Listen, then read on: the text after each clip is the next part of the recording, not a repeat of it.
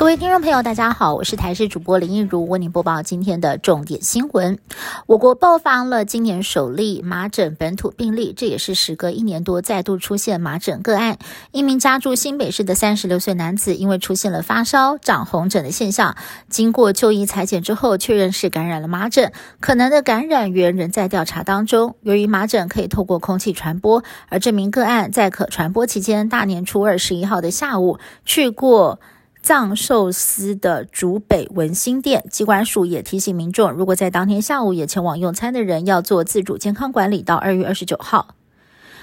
疑似被误认成猎物，远警竟然被开枪打死。南投有一名五十一岁的谢姓远警，十八号晚间与表哥结伴到国姓香山区狩猎，却因为佩戴头灯，黑夜当中疑似被认成了猎物，遭人开枪攻击。谢姓远警背部中弹，送医之后宣告不治。而其实谢姓远警因为身体的因素，日前请了长假休养，原定在今年六月份就要退休，没想到打猎会遇上死劫。中国渔工溺毙事件，家属预计明天到金门接回两名生还人员。不过，事件发生之后，中国国台办直接否认金厦海域有禁止、限制水域存在。海警局也随后宣布，在金厦海域展开常态化执法巡查行动。陆委会发新闻稿反击，表示依法，中国船舶未经许可，不得进入台湾限制及禁止海域。金门县渔会则是通知渔民出海要注意安全，而就在今天上午，疑似是四艘中国海警船就刻意的贴在限制水域线外线中。